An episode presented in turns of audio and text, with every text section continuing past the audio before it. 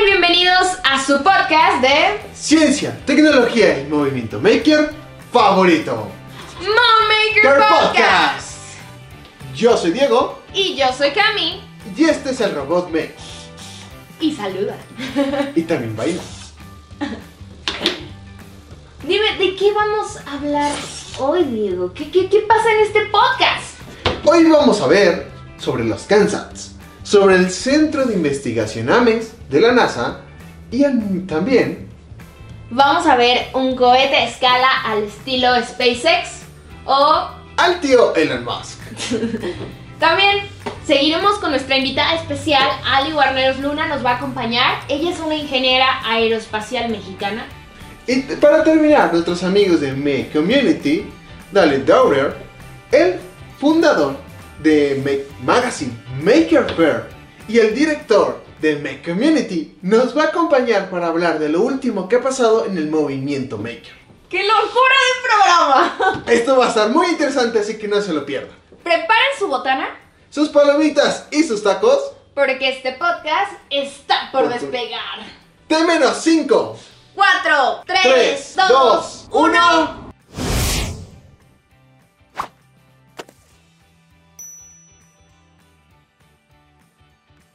Bueno, primero empecemos con los CANSATs. ¿Qué es un cáncer? Un CANSAT tiene la palabra CAT de lata y SAT de satélite. Exactamente eso, son satélites del tamaño de una lata de refresco que normalmente las misiones van desde recoger datos Lograr un aterrizaje sin daños y a la vez que cumplen una tarea predeterminada. Normalmente un CANSAT llega a la altitud de un kilómetro.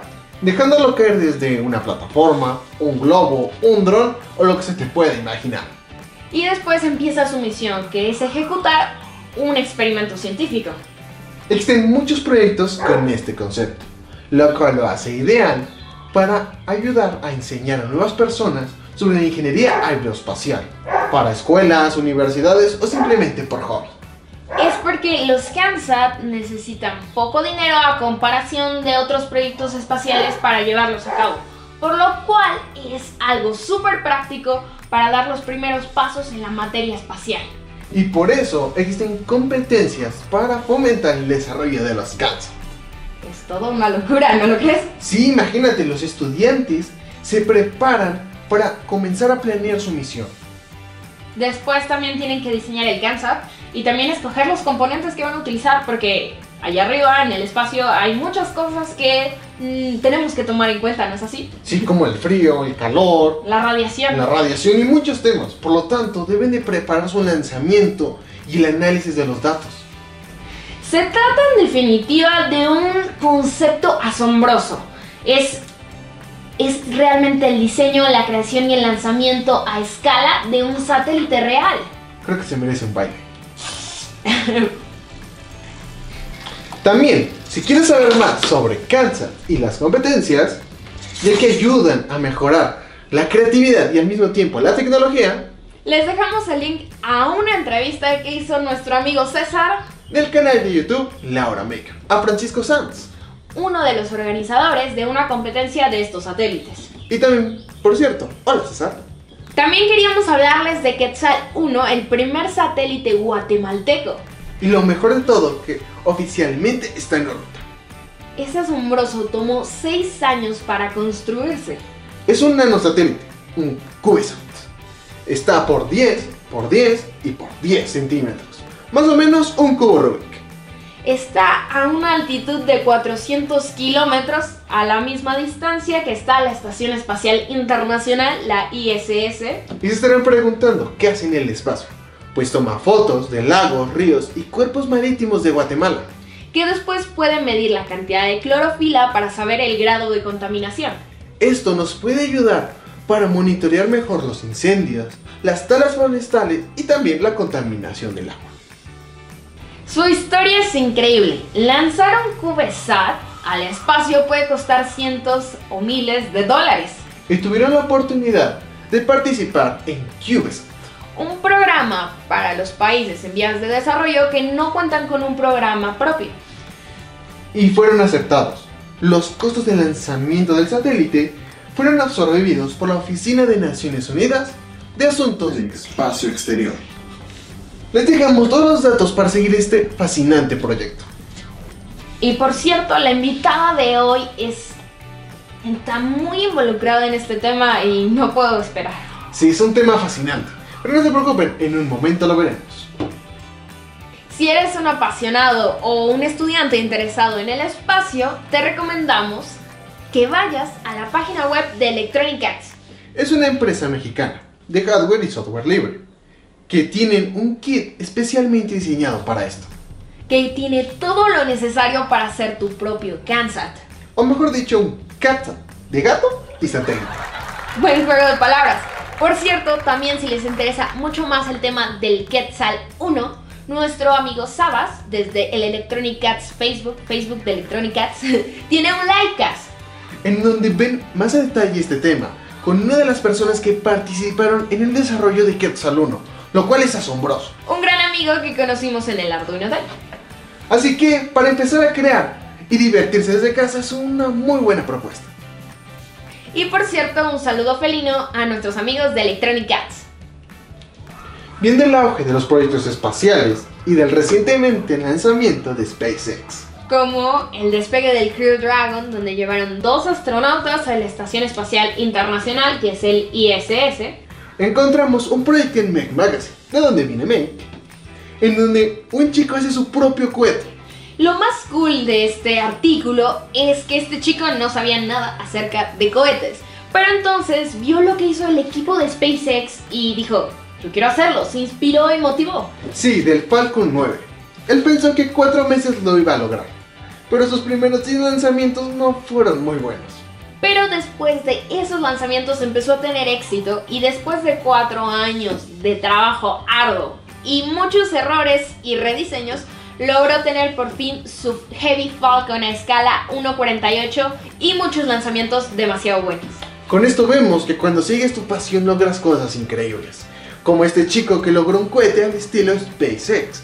Aunque sí, cuatro años pueden sonar muchos, pero para él tuvieron que haber sido fascinantes y divertidos. Como en las otras, les dejamos los links a la información del artículo y también tiene un canal de YouTube donde muestra estos lanzamientos. Así que también pueden ir a verlo, se ven increíbles. Y ya saben chicos, si van a ese video, pónganle, venimos de Moonmakers. También Alberto de No es Ciencia de Cohetes. Cuando armamos nuestro propio cohete al estilo SpaceX. La verdad suena increíble y me gustaría bastante. Sí, sería bastante divertido. Y hablando de gente que inspira, motiva y crean juntos, existen espacios donde esto sucede, que se les conoce como Makerspace.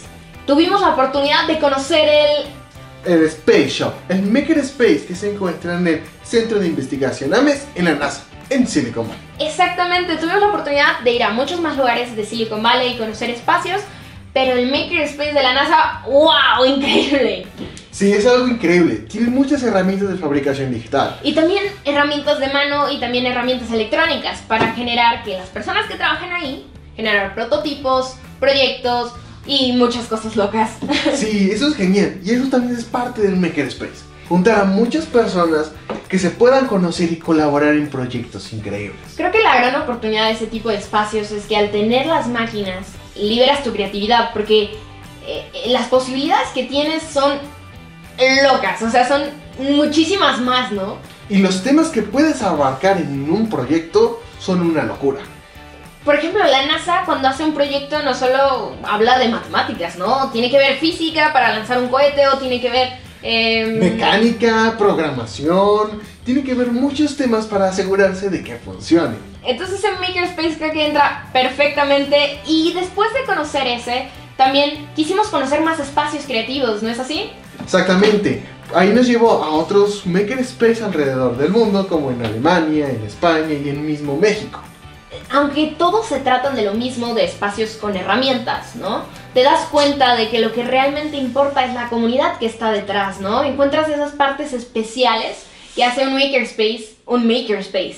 Sí, aunque todos tienen la misma ideología y las mismas, entre comillas, máquinas, pero las personas de cada lugar lo hacen especial.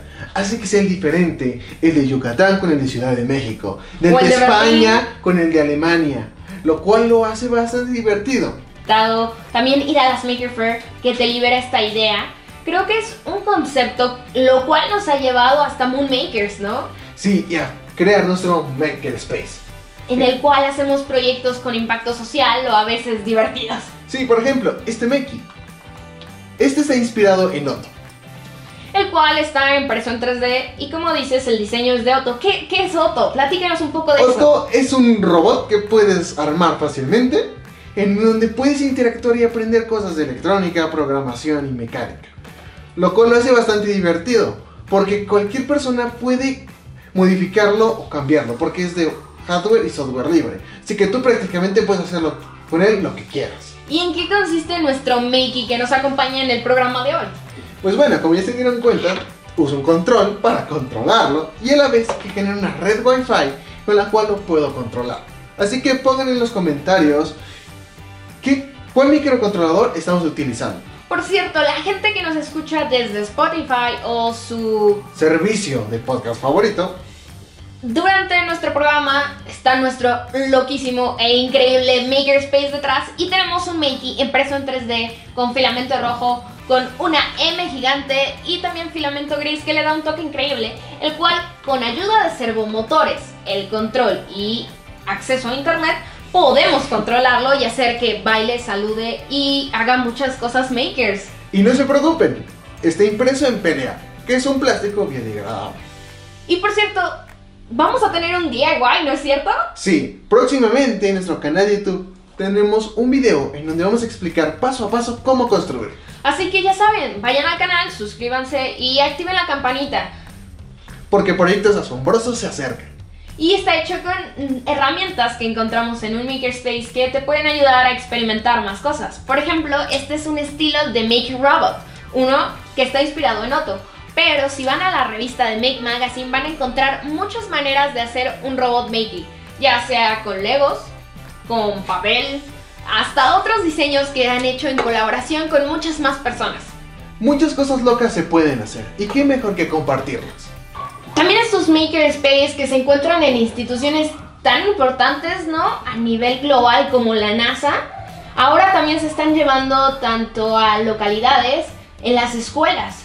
Sí, en México, Antonio de Hacedores Makerspace, y un saludo, él es el que está llevando que estos Makerspace lleguen a nuevos lugares que antes no habían llegado, como las escuelas o algunos otros lugares.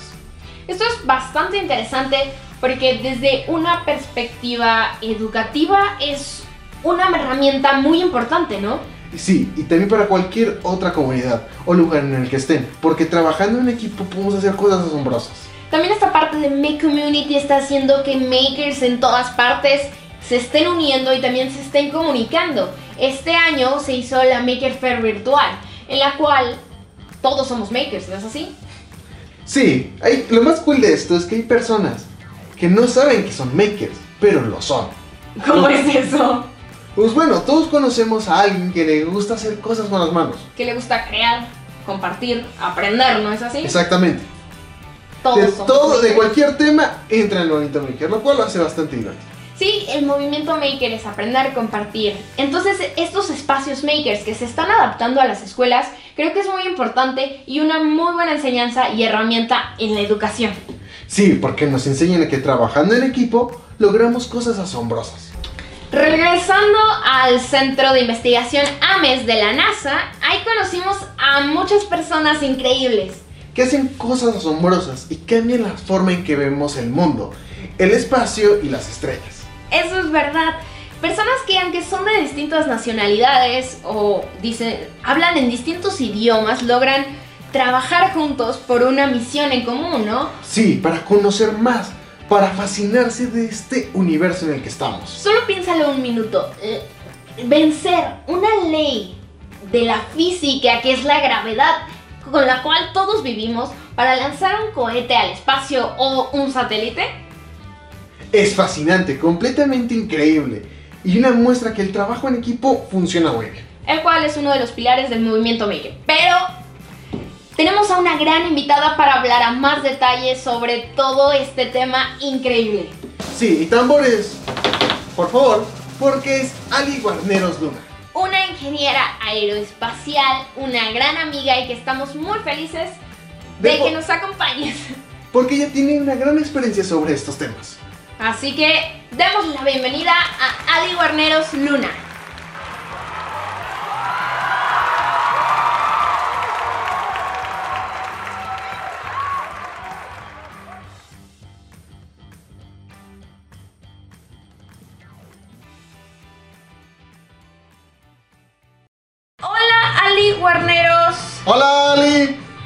Hola, ¿cómo están? ¿Cómo están? Bien. Súper contentos de tenerte el día de hoy con nosotros. Bueno, pues muchas gracias por invitarme. Ah, es un placer estar con ustedes. Bien? Sí, ah, más o menos hay como un relay, ¿verdad? Pero sí lo escucho.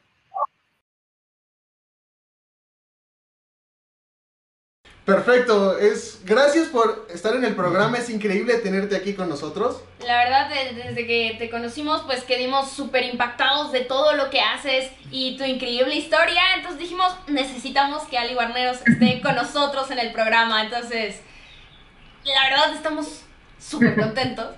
Cuéntanos para los que no te conocen, Ali, un poquito sobre ti, sobre tu historia. Sobre lo que haces y lo que te gusta hacer. Ah, bueno, lo que yo hago aquí en la, en la NASA ah, brevemente, o sea, porque no voy a ir en detalles, uh, construyo o diseño tecnología que nos lleva para misiones para la Luna y Marte y la desarrollamos unas aquí en el centro y otras pues con compañías, ¿no? Entonces, me toca a mí a veces trabajar con los grupos que trabajan aquí en la NASA o trabajar con los grupos que son compañías privadas que están haciendo el desarrollo de la, tecnología. y, me, y, me, encanta es todo ese círculo, ¿no? De, del concepto hasta el proceso de construirlo y ponerlo en el espacio, ¿no? Como se pueden dar cuenta de este lado. Ahí tengo, ¿no? Mis satélites.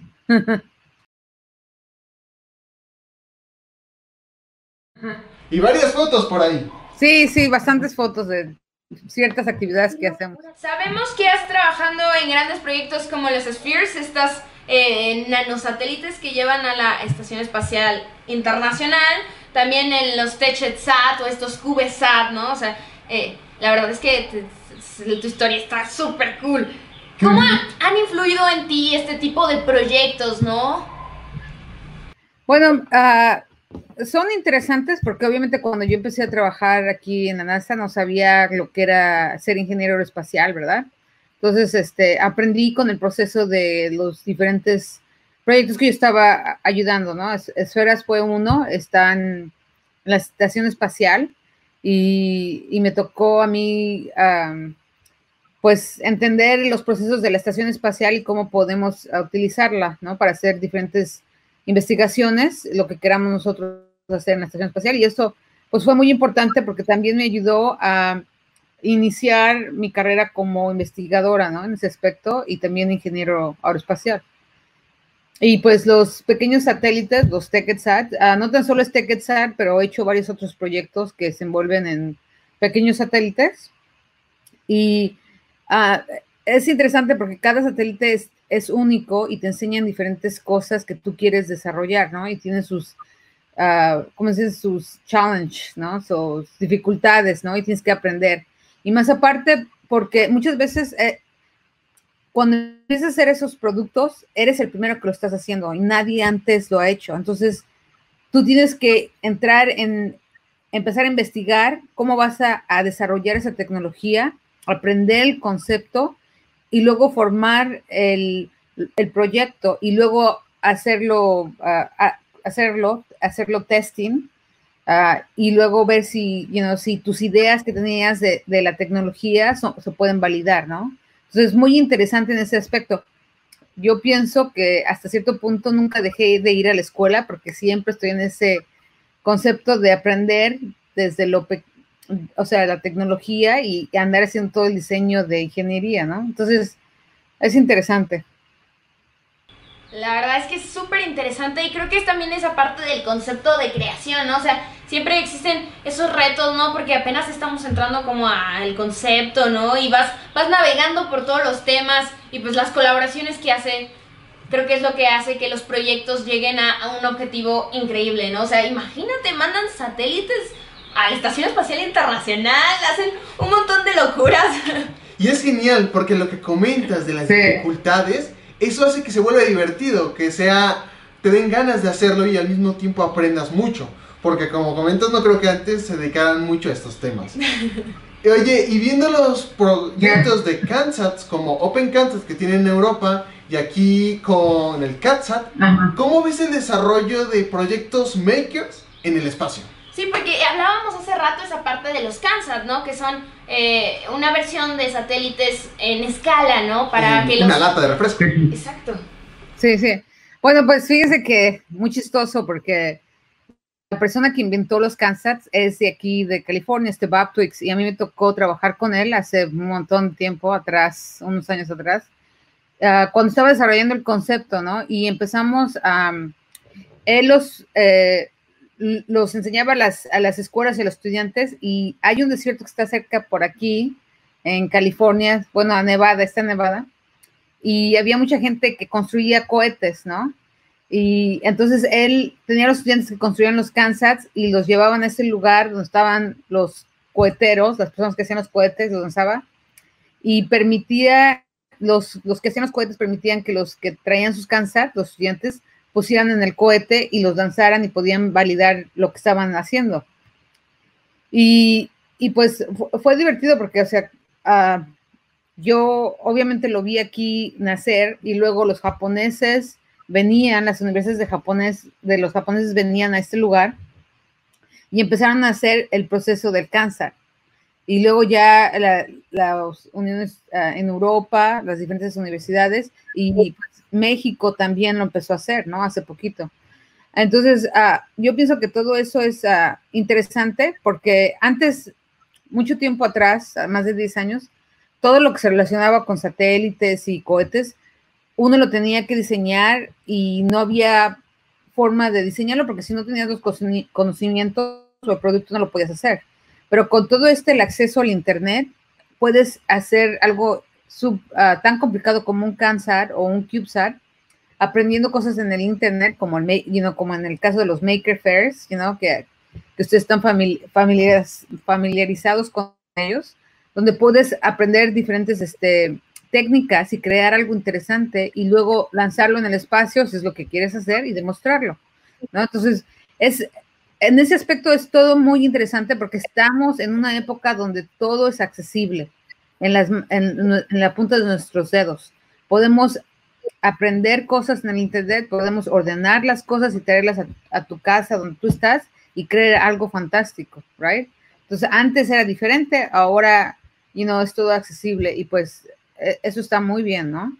Sí, y platicábamos hace rato también sobre esta parte de que ya hasta hay concursos en los cuales países en vías de desarrollo que no cuentan con un este un programa espacial para poder lanzar ya sean CubeSats o mini satélites, pues les dan la oportunidad, ¿no? O sea, ya está viendo un desarrollo hacia esa parte de proyectos espaciales bastante interesante en este momento de tecnología, ¿no? También hay competencias de universidades, Sí. por ejemplo, la UNAM tiene una competencia de CANSAT que está disponible en gran parte de Latinoamérica. Entre cada universidad normalmente tiene algo relacionado con esos temas. Y, y, por ejemplo, regresando un poco a la parte que dices esto del open source, o sea, de esta parte de los makers, de que ya tenemos acceso a la información, ¿qué crees que le hace falta a este tipo de proyectos que son libres, ¿no? Que tienen todo ese tipo de información. ¿Qué, qué, qué, qué crees que le falta por parte de hardware o software? ¿Alguna opinión acerca de, de, de ellos?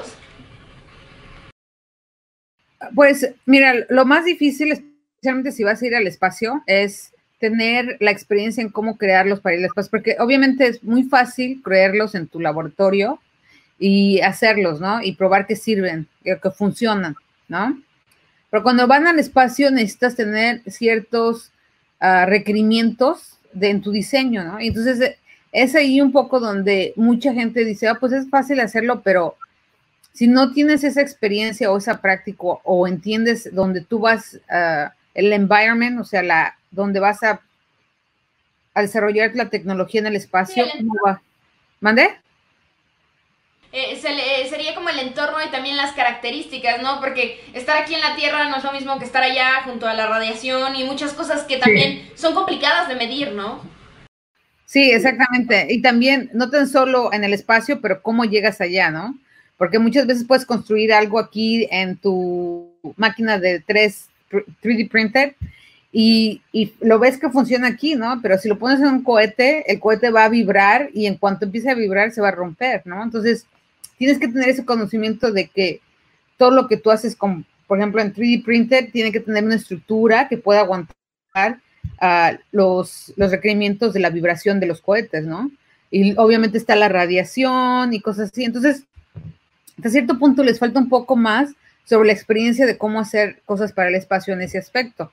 Pero eso todo es bajo la experiencia, ¿no? Y yo siempre digo que es importante intentarlo porque aprendes, ¿verdad? Y de eso que tú aprendes, puedes implementarlo en tu siguiente uh, diseño, ¿verdad? Para que puedas hacerlo y entonces volver a intentar volarlo, ¿no? Entonces, eso es, uh, eso es bueno porque empiezas a, a empezar a diseñar, es, es el proceso de ingeniería, ¿no? Es el círculo de ingeniería.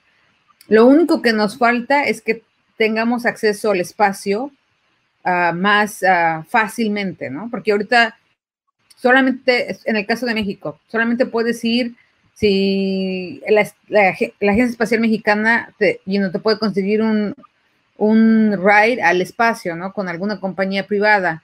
O si tú conoces a una compañía privada que te, lo, que te puedan este, ofrecer a bajo costo hacer el, el, el, ride al espacio, pues lo puedes hacer, ¿no? Pero de otra forma, pues es muy difícil, ¿no? Y lo mismo pasa aquí en los Estados Unidos y en otros países. Sí. ¿Eh?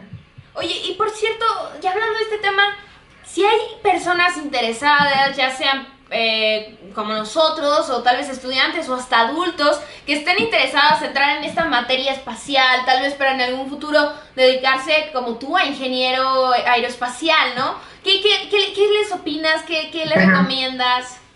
¿Como qué clase de estilo de proyectos pueden aventar? Cosas como esas. también, ¿no? Bueno, yo, en mi experiencia, pensando cuando era estudiante, yo pienso que hacer cohetes es una gran oportunidad porque uh, en el, haces, empiezas a entender todo lo que es el sistema de ingeniería, ¿no? Uh, y, si, y yo sé que en México ahorita ya hay oportunidades o hay cursos que dan el proceso de ingeniería sobre hacer cohetes. Los CANSATs es otra oportunidad para poderlo hacer, ¿no?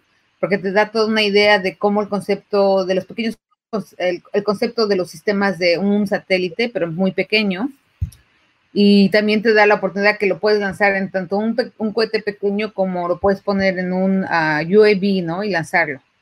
Entonces, son plataformas que te dan cierto conocimiento que puedes empezar a hacer. Ahora, universidades, pues en México hay muchas universidades que, que existen ahorita, por ejemplo, la UNAM está poniendo una carrera de ingeniería aeroespacial, UABC, que es una universidad que está en Baja California con la que he trabajado por mucho tiempo.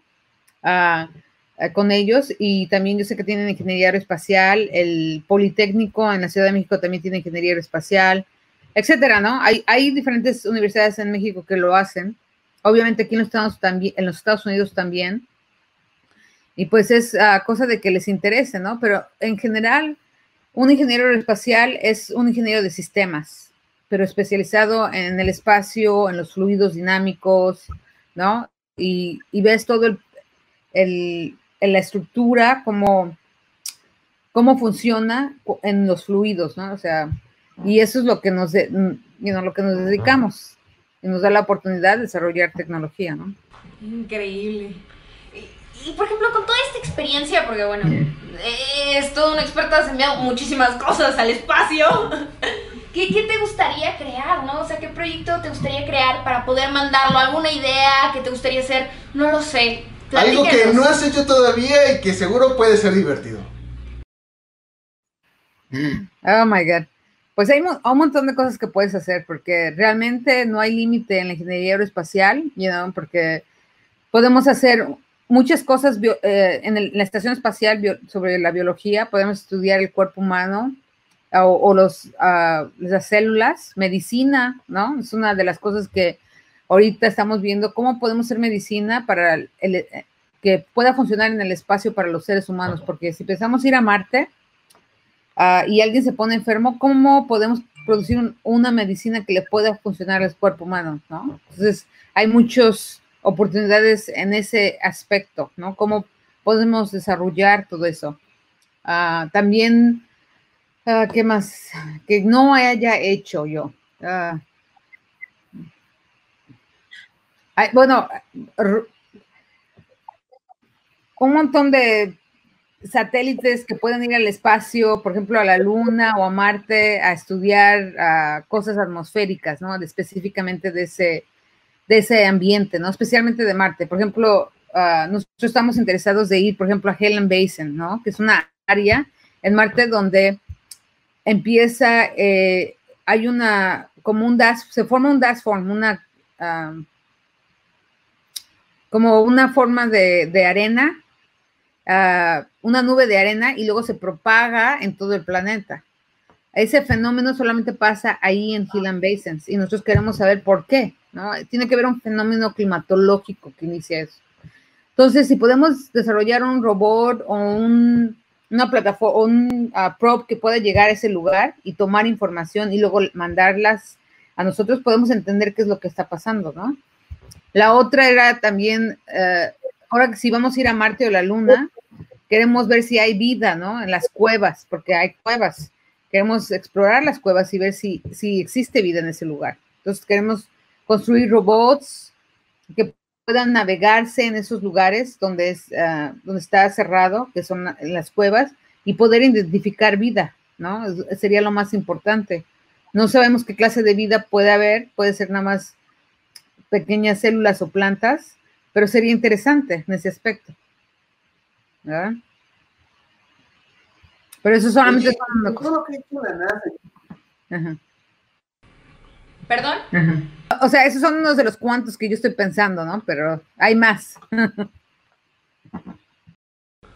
Oye, últimamente con lo que hizo la NASA y SpaceX con el despegue del Crew Dragon, ¿cómo ves que va a estar la cuestión de investigación en el espacio? O misiones espaciales, Exactamente. ¿no?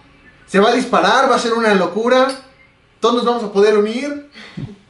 Bueno, definitivamente es algo que nosotros estamos aquí en los Estados Unidos muy orgullosos de SpaceX porque tomó mucho tiempo para que lo pudieran hacer.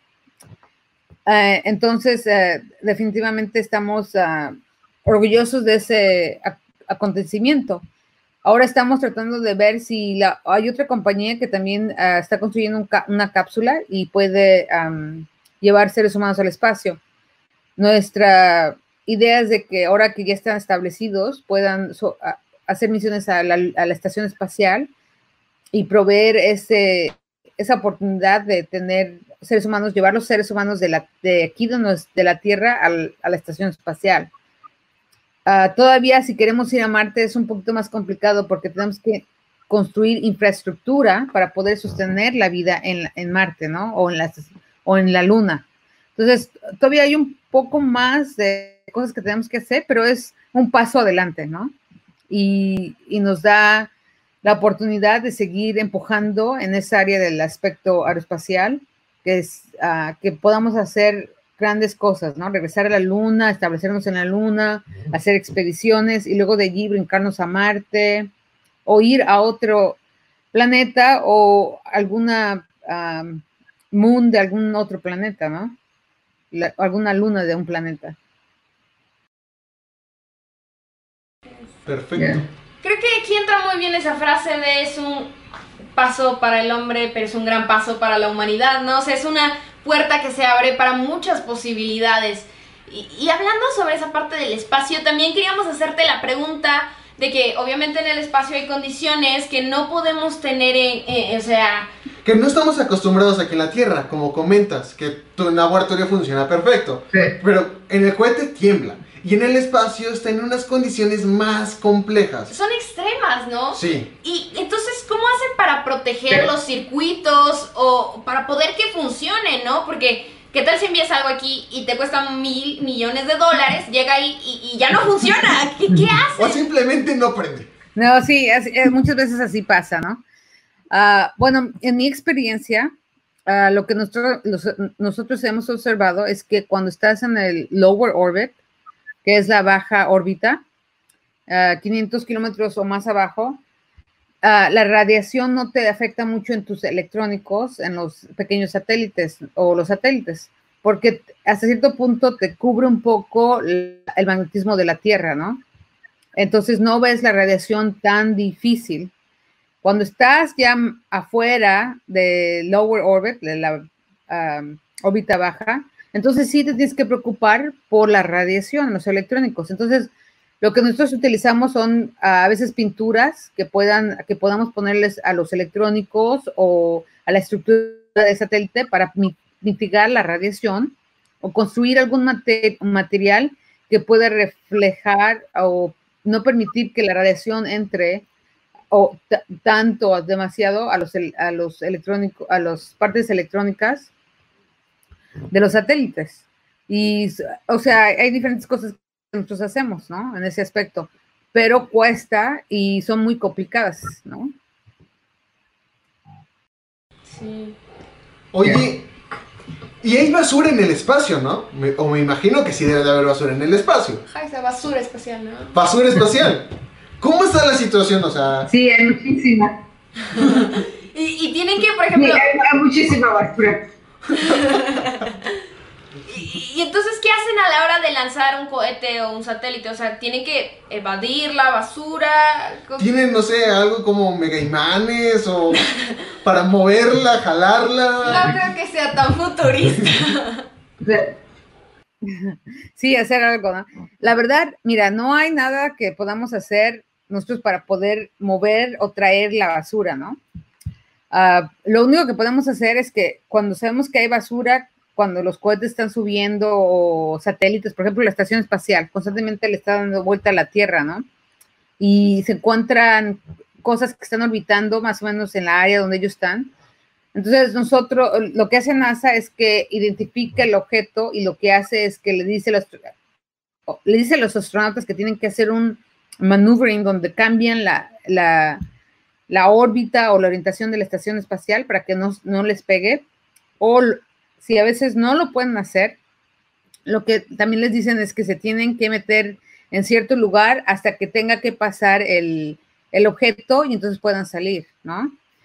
Y la otra, también a veces lo que hacen es que empujan a la estación espacial hacia arriba o hacia abajo para no tener ese choque con el objeto que viene rápidamente, ¿no? Pero por lo regular, cuando estás en la órbita baja, dependiendo del tamaño que tú estés, con el tiempo tú vas, el, objeto empieza a decaer de órbita, ¿no? Empieza a ser de orbit, que se le dice, y reentra a la Tierra y se quema.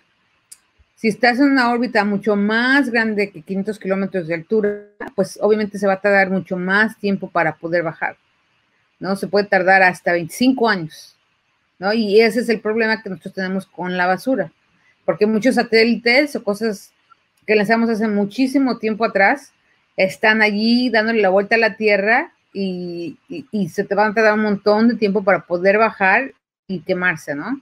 Entonces, esa es basura que realmente se, se ha quedado ahí porque no habíamos pensado anteriormente sobre el aspecto de cómo, de orbitarlo, ¿no? Está bastante interesante. También queríamos hacerte... Eh, nosotros sabemos que trabajas en el Centro de Investigación AMES de la NASA. Eh, sabemos que hay un makerspace, un lugar lleno de máquinas que se le llama el Space Shop. Si, el Space, Shop Queremos saber cómo es que influye este espacio en las ideas o la manera en que se generan prototipos y más. Cuéntanos un poco. Bueno, la verdad yo no estoy muy relacionado con ellos, yo sé que existen y la idea, te puedo decir, el concepto era de que puedan, que podamos, hay un ingeniero que tiene alguna idea y quiere hacer un prototipo o algo rápido, puede ir a ese lugar y desarrollarlo, ¿no? y hay muchas máquinas que son accesibles para ellos y que puedan hacerlo. Y ya cuando el concepto está desarrollado y lo pueden demostrar, entonces ya empezamos a seriamente hacerlo para, para volar o para lo que ellos necesitan que quieran hacerlo. Pero es una plataforma que les da la oportunidad de ser creativos y venir con ideas que ellos puedan luego implementarlos en diseños que puedan volar o que vayan al espacio. bastante interesante, porque si esos espacios eh, pues se influyen y apoyan al desarrollo de tecnología, ¿no? Como dices, pues ayuda a ver y a manipular el prototipo antes de poder llevarlo a una escala mayor. Oye, y una pregunta, ¿cuál es el mayor reto que ves que ahorita tienen la, eh, la NASA? ¿Basura espacial? ¿Medicina en el espacio? ¿O simplemente llegar a Marte? Por ejemplo. Sí, es la primera gran Bueno, uh, esas todas son muy buenas preguntas, pero la verdad, yo, como yo nomás trabajo en la NASA, o sea, no, trabajo en este grupo de la centro de la NASA, no te podría hacer decidir o decirte muy general sobre toda la NASA, ¿no? Porque cada centro tiene sus propias actividades y cosas que están haciendo. Uh, en mi punto general, o sea, lo más difícil, pues obviamente ahorita lo que estamos viviendo con la pandemia, ¿no? Porque estamos limitados en el trabajo, lo que estamos haciendo y obviamente nosotros, quisiéramos avanzar rápidamente, pero obviamente no lo estamos pudiendo, hacer. Entonces, definitivamente nuestra situación en ese aspecto en los Estados Unidos es difícil, ¿no? Porque si queremos hacer cosas para, la estación espacial o para ir a Marte, y no nos va a afectar todo esto, ¿no? Ok, Ali, eh, la respuesta si el tema está increíble. Ya estamos por terminar el programa. Pero antes de terminarlo, tenemos creo que por ahí una pregunta en el chat. Sí, ahorita la voy a poner para que la vean. Ok, Norman Morales, ¿hay algún lugar para someter los proyectos a condiciones similares a las del espacio para validar al menos algún parámetro? ¿En dónde? ¿En México? ¿Aquí? Mm, puedes contestar si quieres eh, tú, si hay algún lugar, espacio que eh, los ingenieros de la NASA ocupen, ¿no? Mm, necesariamente en México, no. Si quieres darnos un ejemplo general. De lo que tú conozcas y tu experiencia. Bien. Ok, bueno, hay, I mean, aquí en cada centro de la NASA tiene su propio laboratorio donde podemos demostrar las condiciones o simular las condiciones espaciales para los proyectos, ¿verdad? Ah, pero también hay compañías privadas que lo hacen. Aquí en California hay varias, ah, que yo conozco como cinco en California, que se dedican a simular condiciones para el espacio. En México, pues obviamente las universidades de la del Politécnico, del UABC tienen uh, lugares donde ellos puedan ir, los ingenieros puedan ir y someter los proyectos a que puedan tener simulaciones que representan el espacio y validar sus proyectos, ¿no? Y, la verdad, no sé si hay industria privada en México que hace específicamente eso, pero yo sé que a nivel de las universidades sí los hay. Perfecto.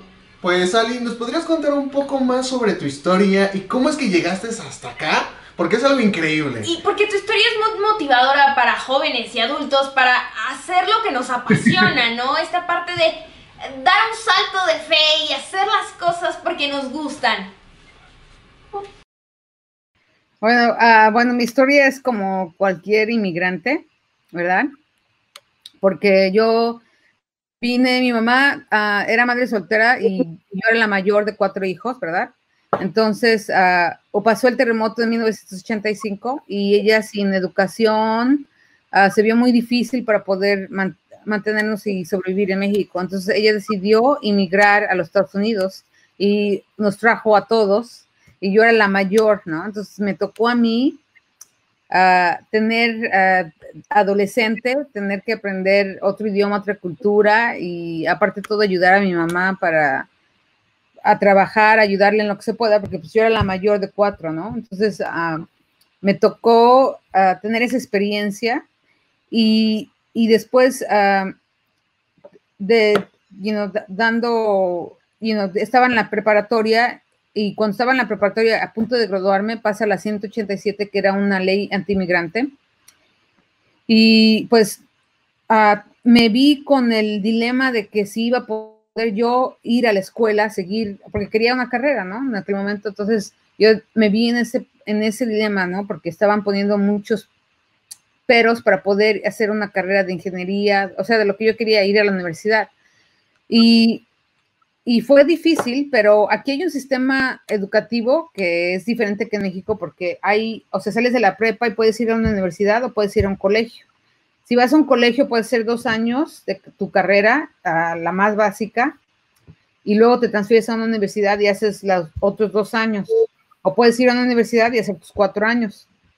Entonces, en ese momento, cuando yo me vi en esas circunstancias, me dijeron, ¿por qué no vas al colegio? Porque va a ser mucho más fácil y después te puedes transferir a la universidad. Y entonces eso es lo que hice.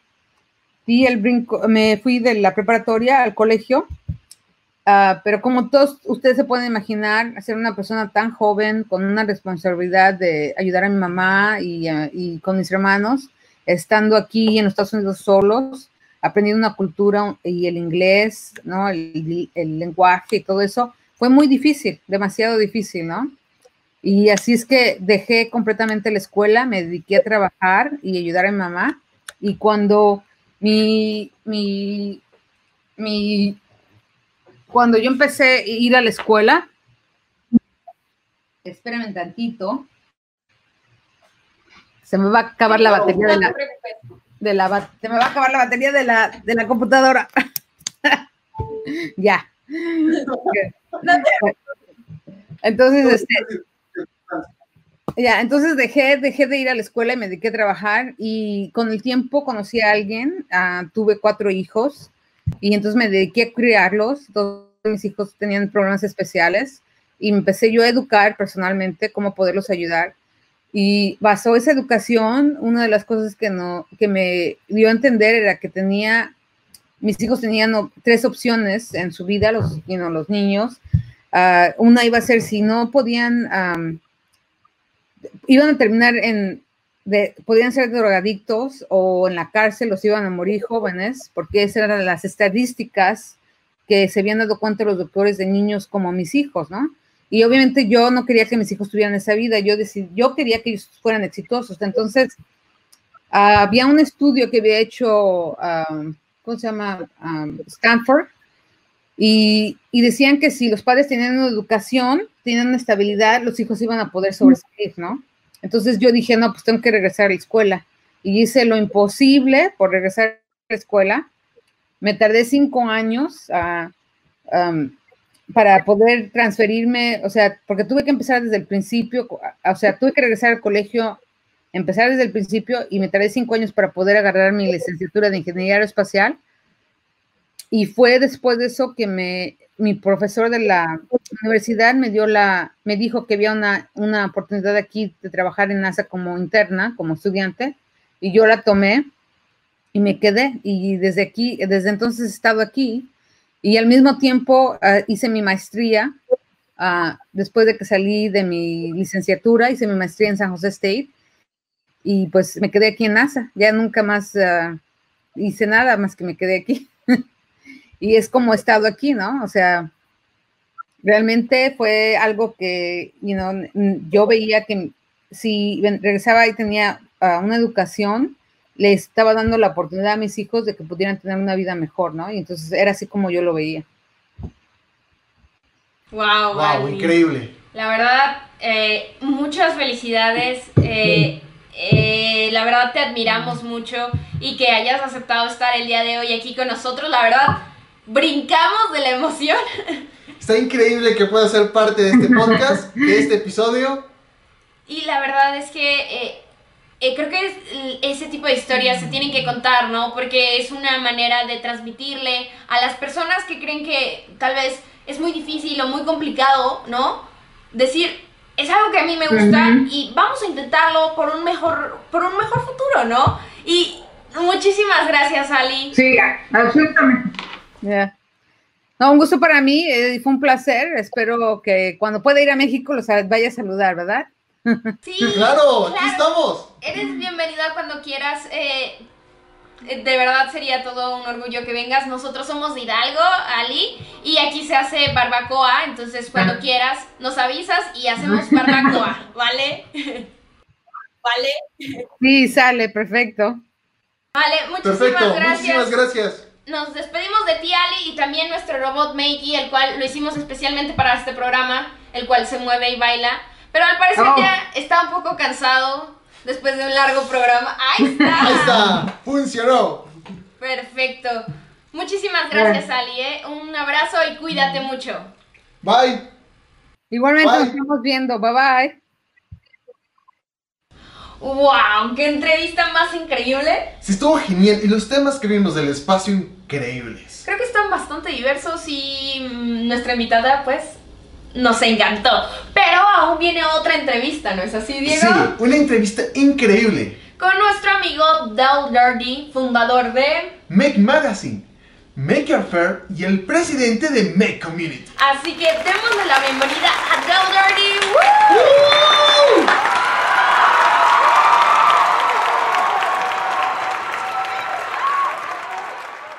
Eight, three, two, one.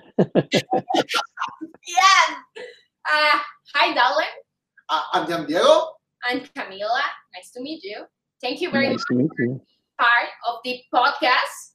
We're on the very excited to you going in the episode. We love the maker movement, and being able to talk with you is wow. Just blow my mind. Talking about the cancer, the first Guatemala satellite and CubeSat. Uh, we talk about um, ma- uh, an electronic cats, a Mexican hardware and free software company, about makerspace. Space and the Ames Research Center of NASA, Hacedores Makerspace, and that could be creating in this space. We present our making, our making. We create especially for this podcast is 3D printer and have a circulatory no sé cómo se dice, motors and LEDs in the eyes, so we can be say hello. okay. Oh, Makey's gonna move and and Blinky. All right. Uh, but to start, we would like to tell us us a little bit yourself and what do you do. Sure. Well, uh, I um, run uh, Make Community, which uh, uh, runs, uh, you know, produces Make Magazine. It's a quarterly uh, magazine. It's in its 15th year, and and we also produce and license Maker Fair to uh, around the world. So um, we started that in 2006 and ran it for 14 years. Um, and this year there aren't too many maker fairs happening because of the pandemic. Um, but uh, you know, those are sort of what we do. But I think in general, we've been trying to spread this idea that you know everyone's a maker, and and you know they just need to have opportunity to learn to become makers, um, to understand what these tools can do, and uh, and we're seeing right now, I think, a you know, uh, during the COVID 19 pandemic, uh, some of the power that makers can do to help their communities uh, in making um, PPE or personal protective equipment, uh, face masks and face shields and, and other things. So um, I think at the, I think of my mission in many ways is to identify this in people and to spread it and inspire more people to get involved. And because I think it's good for them as individuals, uh, it gives them capacity to do things that they may not have thought possible, and I think it's good for our society to have people who are in, um, uh, clever, uh, thoughtful, uh, ingenious, um, and able to do stuff. So that's what I do. I think we think same things, you know, the maker movement better make better to the people, you know. The maker movement make the people more collaborating or Yeah. more helpful. And that was amazing, you know. So beautiful. Yes. uh, Yeah, I- I mean, you know, if you think about it, especially in America, one of the research I did when I started this is, you know, we've always had makers, um, and, in every country, every culture has its makers. I I think the question is whether we value that or not, and sometimes we we have not. Um, uh, and and makers sometimes have uh, uh, seen themselves as loners or or individuals working on their own. And I think the idea of a maker community is to connect lots of people together so they can share their work, share their knowledge, and collaborate on projects. That you're not alone. You, there's a lot of people that enjoy doing these things and, and want to work with you, help you. Uh, you can learn from each other, that kind of thing. So, you know, really, I, I think one of the things I'm most proud of is the fact that there is this sort of global maker community. Um, it's widely distributed. Uh, nobody controls it. Uh, it, but it's it's flourished because I think the people uh, uh, it means something to people, and it uh, helps to foster this in our community. Um, you know, from the time I started Maker Faire, it was really uh, what what surprised me the most was that that we we wanted kids there, so it wasn't surprising that we had kids, but it's surprising how enthusiastic they were about being at Maker Faire. That that this was something they didn't get to see every day. They don't see it on TV. They don't see it at school. They don't see it at home. And and I, I it's it's almost like someone who's athletic going to a sporting event and saying, "I want to be one of those players."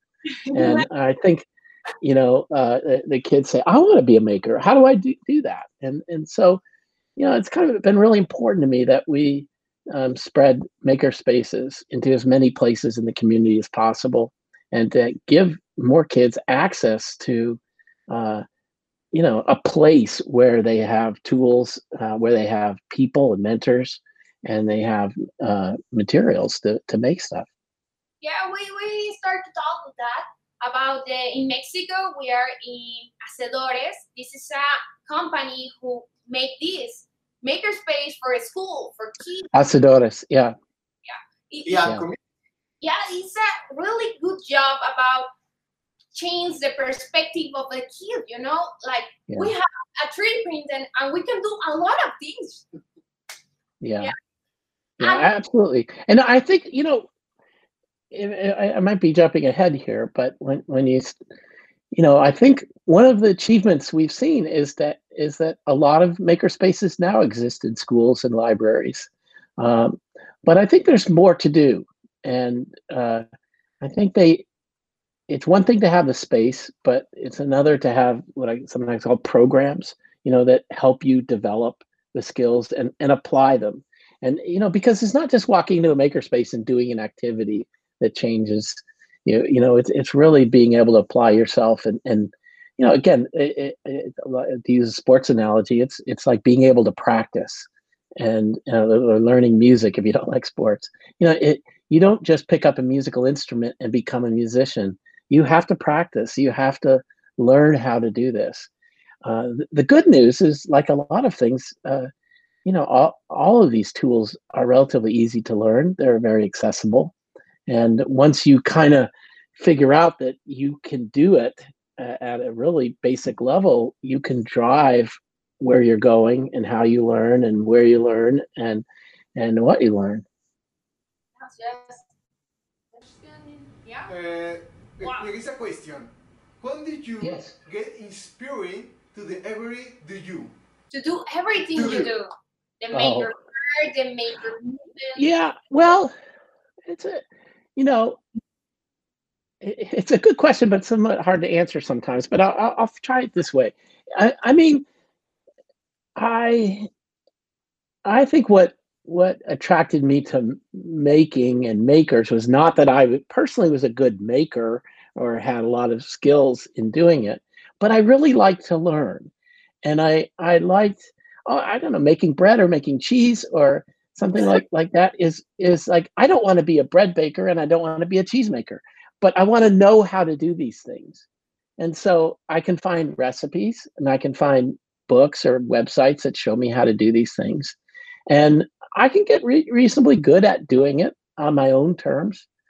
Um, making beer, making wine, making other things, you know, so um, so that that's sort of what fascinated me. And then to apply that to technology, because uh, I, I didn't go to school to learn anything about technology. I had to pick it up pretty much on my own. And, um, you know, I've, I found that uh, I could and that more people, I think, can, can do it. Um, a lot of things in the world look mysterious to us. And, and, you know, as consumers, we are sometimes told, you know, it just works. Don't worry about it. And I think if you're curious, uh, you want to know how things work. You want to know why they work.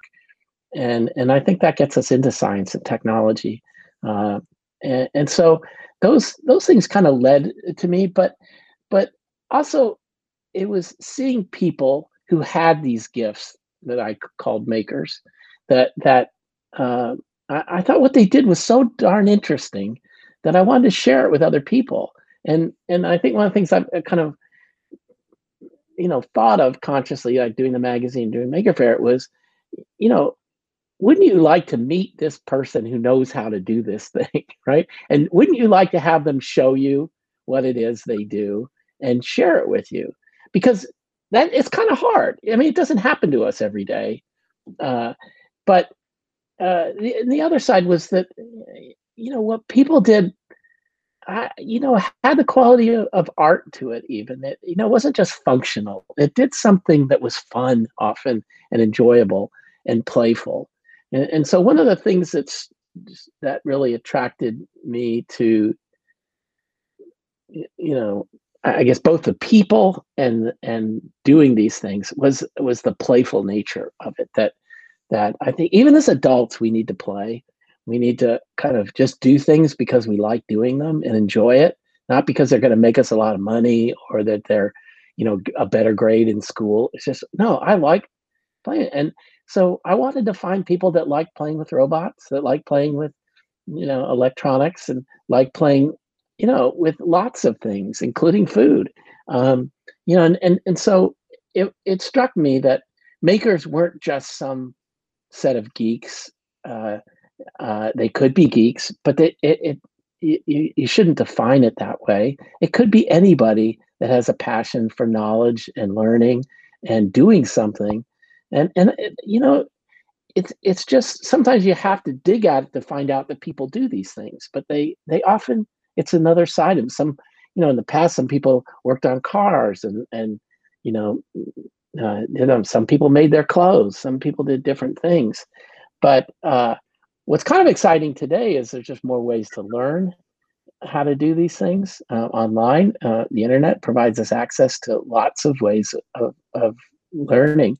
So you don't necessarily need a teacher uh, in the formal sense to learn these things. And i think that opens up uh, to uh, to people sometimes that you know this kind of fascinates me for other reasons but people that don't do well in school end up being good makers. Um, it's not to say that there aren't people that do well in school that are makers. They are. They're not antithetical to each other. But what's been important to me is that sometimes school is like uh, you know a, a one way to do things one way to learn and it works for some people and it doesn't work for quite a lot of people. And so this hands-on learning, uh, experiential learning, you know, that, that it is natural. It's how we all kind of learn as kids. Um, we don't learn, you know, two-year-olds can't read, so they don't learn how to talk by reading a book, you know. Um, and you know, it's not to denigrate books; they have wonderful qualities. I love to read, but uh, I think as humans, we want to do stuff. And so one of the things that I, I, define making as sometimes just being able to take an idea that you have in your head and express it, you know, and make it real, make it physical. And that again could be a musician who's singing a song in her head and and then just plays it for other people and people say hey that's where'd you get that song and you say i wrote it you know and it's the same kind of thing it's like well where'd you buy that robot? You go, no, no, no, no, I made it, right? And and that, I think that is just a wonderful moment for people uh, to discover that they the things that they make can be shared with other people, and people uh, recognize that they they think of it as a talent, a gift, and they should. That's a really really good response, or you know, really It's, uh, it's amazing. Yeah, it's the description about a major. You know, you feel feel like that. You know.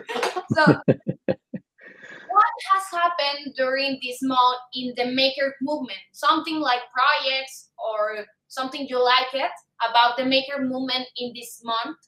Well, I think uh, I I wrote a, a series of articles called uh, Plan C uh, um, uh, about uh, the maker's response to uh, COVID 19. And I called it C for civic response. And we actually did a, a, magazine on this, if you can kind of see that um, DIY Heroes. And they were making, you know, figuring out how to make these face masks and things.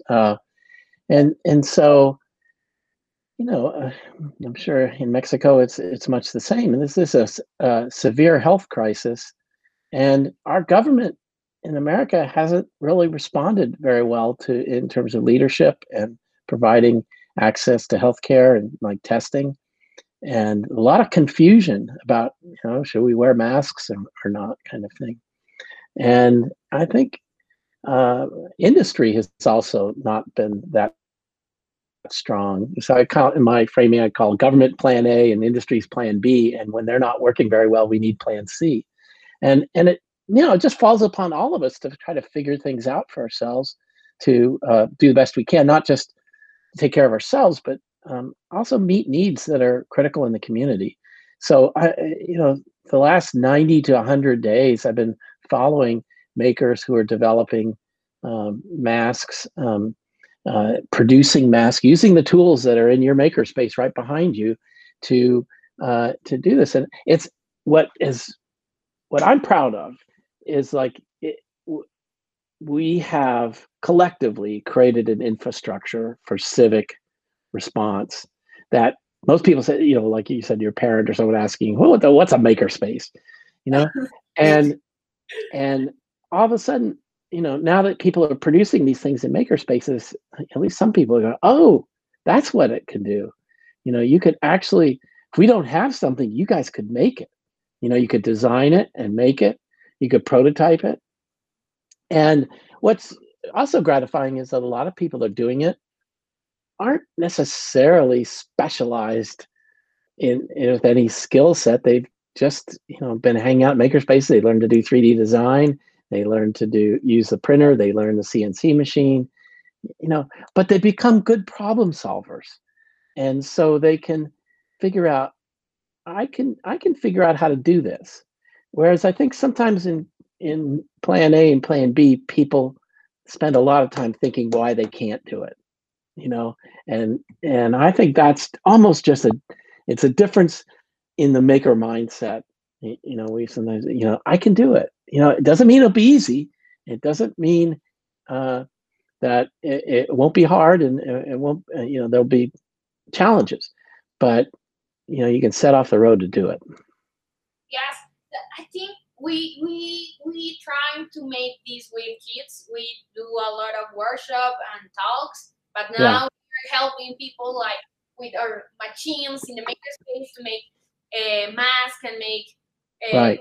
Glass. Glasses and martins for protect people.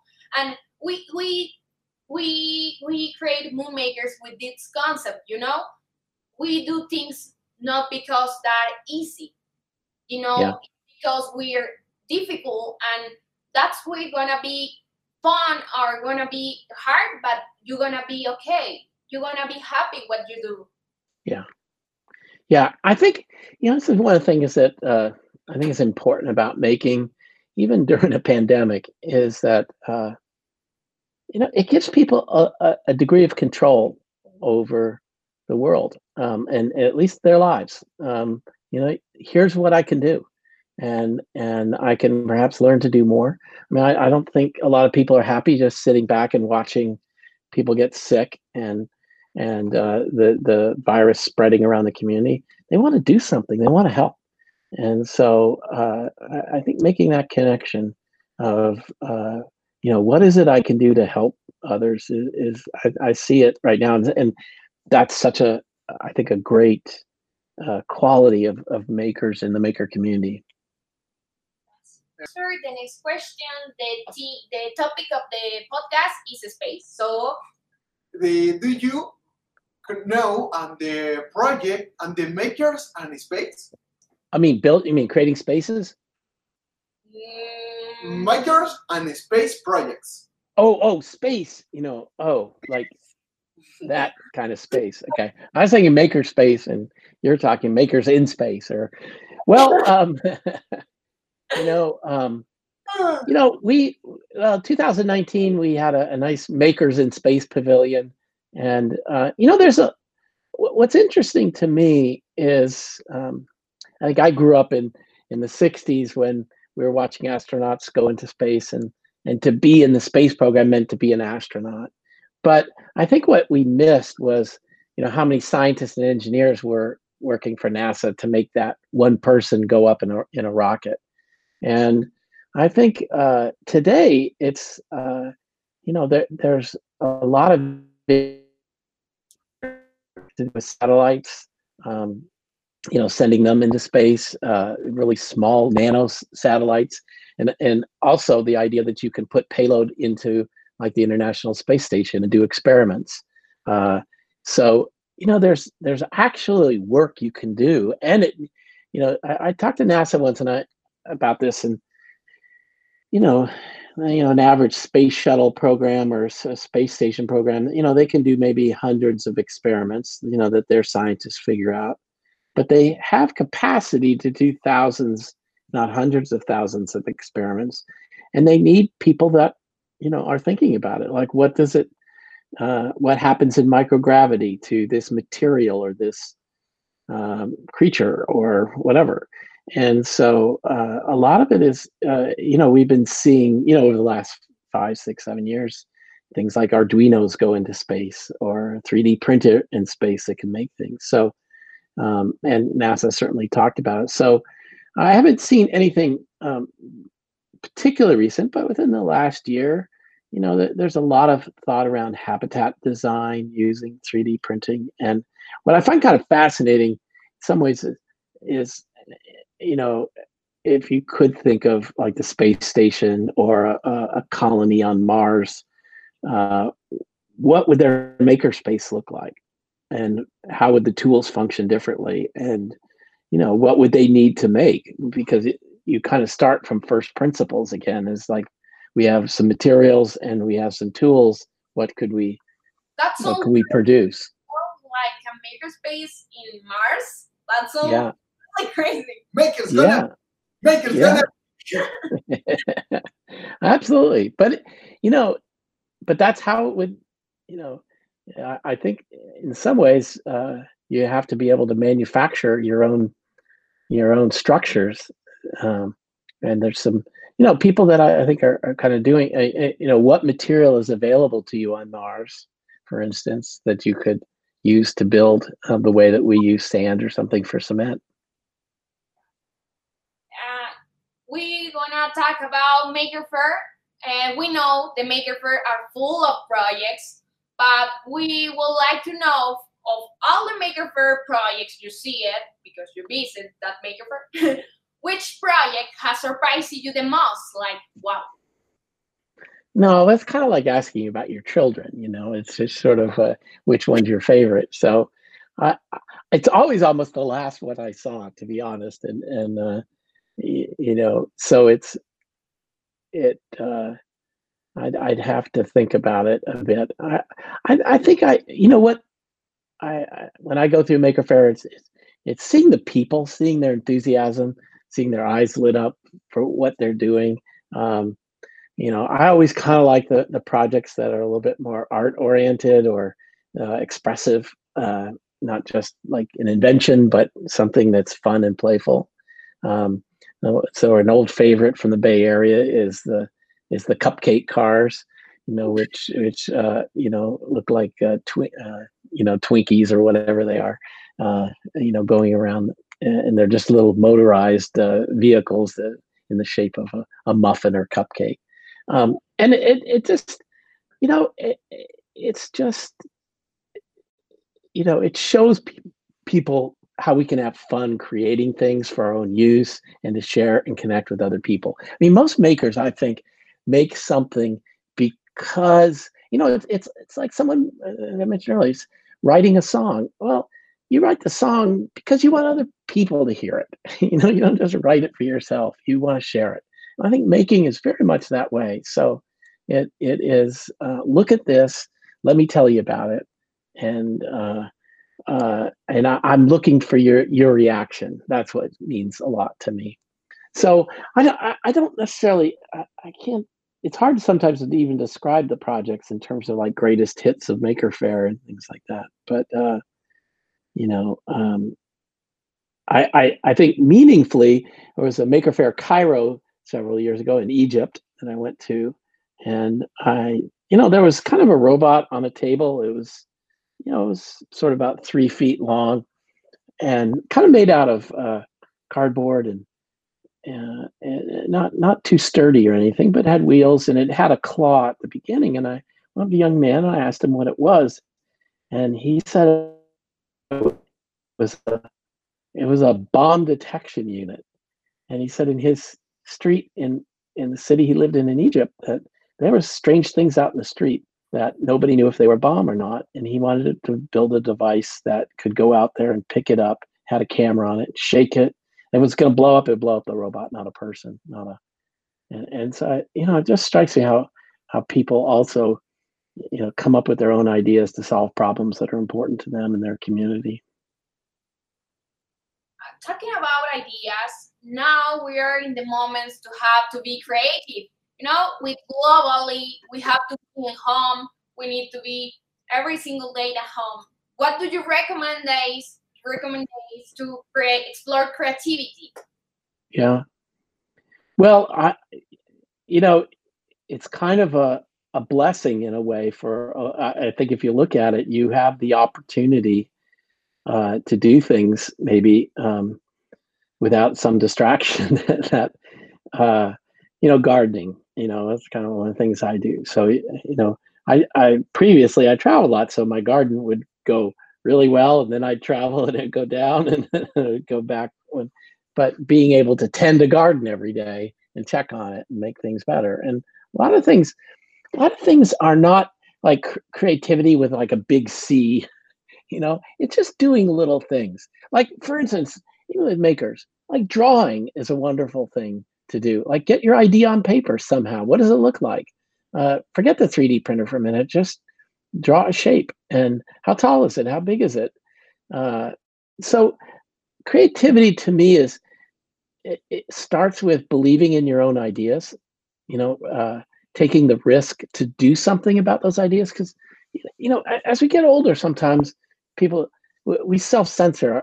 Uh, we we tell ourselves, you know, that's not such a good idea. Nobody would like that. That doesn't make sense to do. You know, and, and I think for the most part, we, we're actually bad judges of that. Um, we don't know whether it's good, and the only way you find out is by at least trying to do it. Um, and then maybe maybe you get feedback and you learn, well, it maybe wasn't such a good idea. That's okay. You move on to the next idea. But having ideas, generating them, acting on them, you want to be that person you don't want to be that person who shuts down and says, uh, that's not, I'm, I'm waiting for the best idea. Well, you don't know what that best idea is or when it will come. Uh, inspiration strikes you and you should act on it. And, and, and I think really good, good makers and designers and inventors, um, they, they're defined by their actions, not just by their thinking. Right. And, and so, they, you know, a famous designer, um, his name I will not, is Charles Eames, E A M E S. He said, you know, to become a designer, he said, come up with a hundred ideas, and and then take one of those ideas and iterate it over it a hundred times. And he said, that's how you become a designer. You know, you just do it and you do it over and over and over again. And I'm I I, I think um, there's some basic truth there about uh, you know being creative is is a practice. It's something you learn to do and you get better at doing. Like the first time you try to realize your idea, maybe it doesn't turn out the way you thought, but you know if you took 10 years of doing that, you're going to get better at it. Yes. So anyway, I mean, I, I guess back to your question of doing things at home is you know, most I hope a lot of people have internet connections. There's a chance to, you know, learn about how to do anything, you know, even repair stuff. Uh, we did a, a, program on that recently. you know, you you may have called a repair person or thrown something out and hoped it would be replaced. Well, you know, take it apart and see what you can learn. Maybe you can fix it. Maybe you can find the part, order it, and replace it yourself. So I think, um, you know, we we we uh, we have lots of people baking bread, um, lots of people doing things that they haven't. You know, I, I'm learning to mill flour, um, like to take wheat berries and grind it so that you get the flour to make the bread. And uh, you know, I, I think it it it sort of connects us to the world in, in really good ways. And and uh, it, as I said, it's just it's like exercising a learning muscle. That's yeah. what's important here. It isn't you know the, the yes the bread is something I can share with my family and I'm proud of it. But it's more like oh, I can experiment with bread. I can try it this way and I can try it that way. I can do different things. So you know I, I think that's what's uh, available to people right now. Yeah, I think this is the moment to experiment for more people to make it to enter to the maker movement. You know, all the family is really maker. My mom, my dad, my my brother, and we have a little sister. He have six months, and this is a really major completely. And now my mom, you know the tortilla. You Yeah. know tortilla, yeah. Tortillas, tacos. Yeah, My yeah. mom in this moment start to make tortilla you know don't go to to buy it you know because we are home but he say i want to make a tortilla i can do it and the first tortilla doesn't good doesn't sit very good but the last and the last practice the tortilla they looks better and smell better and that's the the thing about the creativity you know Yeah. and Yeah, and and any kind of art like that is just you you just have to do it. And you know, for a lot of people, it's just getting through that that initial phase where like the first five tortillas are terrible and you throw them out and you go like, "Uh," but you know, the next five are better and the five after that are a little bit better. So it, I think, you know, sometimes people want to eliminate. They think learning is is like getting right to your goal. Like you started this morning and you get the best tortilla like that, right? And it's it's and so you focus on the product of what you're doing, not the process. But I think making is really about this process and saying, yeah, you know, if I learn that about tortillas, that probably applies to soldering. You know what I mean? Like the first couple times you do it, they look awful, right? And and then the next five times you do it, it looks a little better. And same with welding, same with lots of things, right? And that that's you know, if if there's a secret to making, it's it's that a lot of the learning that you do is transferable. It's because it's you're learning about yourself and how you learn. And so when you try something new, you know, you, you you're willing to go through that period where you're you're not very good. And you know, one of the challenges, I have a grandson, uh, he's six, and I think one of the challenges of young kids is they want it to be perfect right away and they get really frustrated and they they stop and adults can be that way too. And i think that the, one of the views of making is you know just allow yourself to be uh, to fail to to be imperfect to uh, you know know you can get better. And and and again what like if you were painting you wouldn't expect to sit down with a brush and paints and and come up with a, a, a wonderful painting. It's a, it's a really um, it's it's about how you think about painting not just the techniques of painting and what you're trying to accomplish in doing that so it's these things are are are, are hard but they can be lifelong pursuits they can be things that you you know do 25 years from now and you're still learning about how to do them every single day is about learning. You know, you wake up and do things, and you say like, "I need to learn this. I need, I need to make this." Every single day, you learn. That was It's, it's fine. It's very uh, divertido. really fun. Re- really fun. It's, Yeah. lo que- it's important. I think so. I mean, I, I think that's what I think we got sort of right around making. And in, in some ways, it, it's a little bit different than STEM and, and some of the science. And the subjects aren't the issue. It's just that you know, I I thought I believe that if if it's fun, you'll keep doing it, and and if you're driving it, you can go as fast as you want or as slow as you want. Um, there's there's not like we all have to learn this at the same pace and uh, start here and go there. It's uh, you can learn in any manner that that you know works for you, and and that's kind of what you're trying to figure out early on is is is is to trust your own instincts and, and trust your own ways of learning. Uh, we are already reaching to the end of this episode. Uh, we wanna you like to say something to the Latin American maker community or that I listen on or watching us? Well, I'd love to hear more about some of the projects that you know are going on in in Latin America. Um, to hear more from the makers. Um, we also have a new platform called Make Projects, MakeProjects.com, where you can share your projects on, um, you know, create something there. Uh, I'd love to see more Spanish language content, more tutorial content, yes. um, and uh, and you know more kits oriented um, for uh, Spanish uh, children and adults. Um, but I, I think uh, you know I'm always curious of how when you say like your mother's a maker and your father's a maker, that always makes me happy. You know, like I think that's you know it's like we have to see that this is already around us, you know, and that it isn't just some people that know how to code are are makers it's it's all kinds of ways of creating things and really connecting in you know because i think ultimately we're makers of culture and culture is something we share and exchange with each other.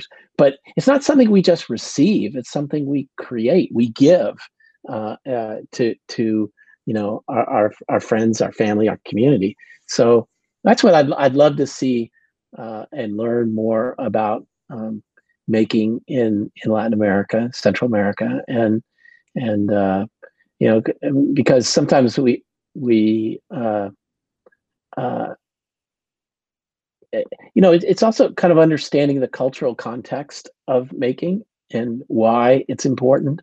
Uh, uh, I believe it's important for lots of reasons, and they may or may not resonate, you know, all with with everyone. But uh, I think it's important educationally. I think it's important economically and culturally and and so um, so it's I, I think people like you are doing a great job of helping to tell the stories of. Makers in, in your area? How can we get those stories more you know known? I'd love to work with you. If you have really good stories we can put them on our website or in our magazine or you know uh, drive more people uh, say from mexico. But I, I, think the the other side is I'm trying to think of, as I mentioned earlier, is like we have maker spaces now. How do we have programs that really develop high the high level skills uh, so that people um, you know can have a, a really a successful life uh, as a maker so that's that's one of the things that we're working on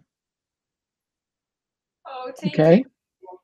Hey, thank you very much for being part of the podcast yeah uh, and what? we finish in the incredible well. You're welcome in the podcast wherever you want. You know, we can talk about bread or make tortilla. We can show you how. Congratulations for Masa farina. for you and the make team who the incredible job. Yeah, you Thank do you. a job. We inspire us, and we're really happy to inspire more people and share the stories and make a lot of things. Wanna switch to Spanish to say goodbye to everyone? Okay. Esto fue todo por este podcast. Esperamos que se hayan divertido, aprendido algo nuevo y sacado una que otra carcajada. Recuerden que pueden escuchar el Moonmaker Podcast en sus plataformas favoritas de podcast. También pueden ir a vernos a nuestro canal de YouTube y a nuestra página web para disfrutar de este increíble contenido. No olviden suscribirse y seguirnos para no perderse ninguno de nuestros episodios. Y a la vez que lo comparten con sus amigos, eso nos ayuda mucho. Les agradecemos a todos por hacer posible este episodio y nos, vemos, en el próximo. You know Spanish? Uh, a little, just not very much. okay. we can say goodbye to everyone. Goodbye. yeah. goodbye. Say it again. I didn't hear it. Adios. Oh yes, adios. Certainly.